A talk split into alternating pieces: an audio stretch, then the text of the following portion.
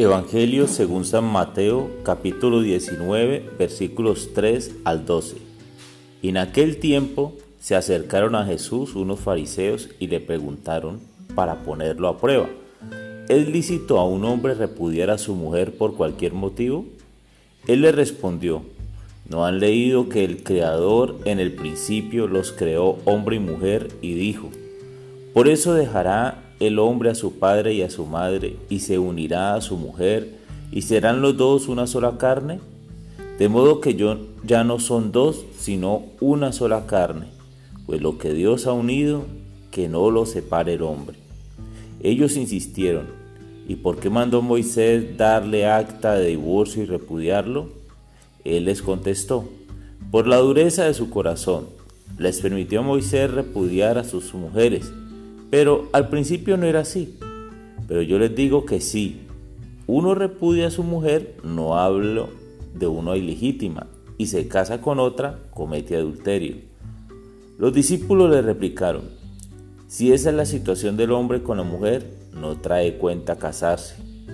Pero él les dijo, no todos entienden esto, solo los que han recibido ese don. Hay eunucos que salieron así del vientre de su madre. A otros los hicieron los hombres y hay quienes se hacen eunucos ellos mismos por el reino de los cielos. El que pueda entender, entienda. Palabra del Señor.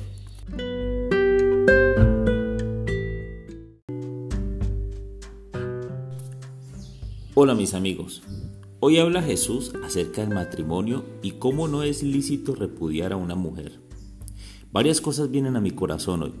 Primero, ¿es lícito un hombre repudiar a su mujer? Si bien también tenemos mujeres tremendas, hacen cada cosa, pues la cultura de aquella época solo le daba este supuesto privilegio a los hombres. Segundo, serán los dos una sola carne al unirse, esto refiriéndose a un hombre y una mujer cuando dejan a su hogar y van al matrimonio. No hay nada más cierto que esta frase. Refleja el espíritu del matrimonio. Las individualidades tienden a desaparecer. Mis decisiones afectan a mi pareja y eso sin contar la vida íntima y cómo le entrego todo a ella, en este caso a mi esposa, pero también puede ser el caso cuando le entregas todo a tu esposo. Tercero, los discípulos dicen, ¿Para qué me caso si no puedo separarme? Si no puedo separarme. La verdad es que me cuesta creerlo. Leerlo me parece difícil. Yo me casé hasta que la muerte me separe. Cuarto, no todos entienden esto. El matrimonio es un don de Dios.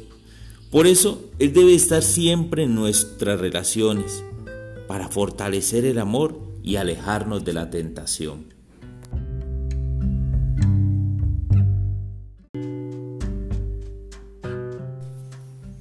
Amado Dios, en este día quiero darte gracias por mi esposa, por mi familia, por mis hijos, pero de manera especial por la mujer que me diste, aquella que me regalaste algún día para compartir hasta el último de mis días, hasta que la muerte nos separe.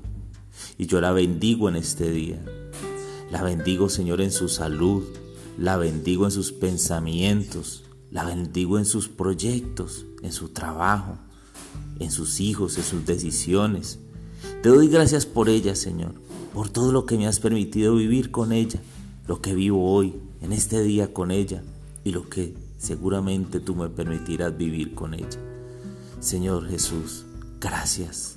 Que tu Espíritu Santo me siga inundando para que yo pueda amarla, no con mis fuerzas, sino con las tuyas para que yo pueda respetarla cada día. Yo te bendigo y te alabo. Cuídala, Señor. Bendícela. Bendícela al entrar y al salir de este hogar. Por siempre. Amén.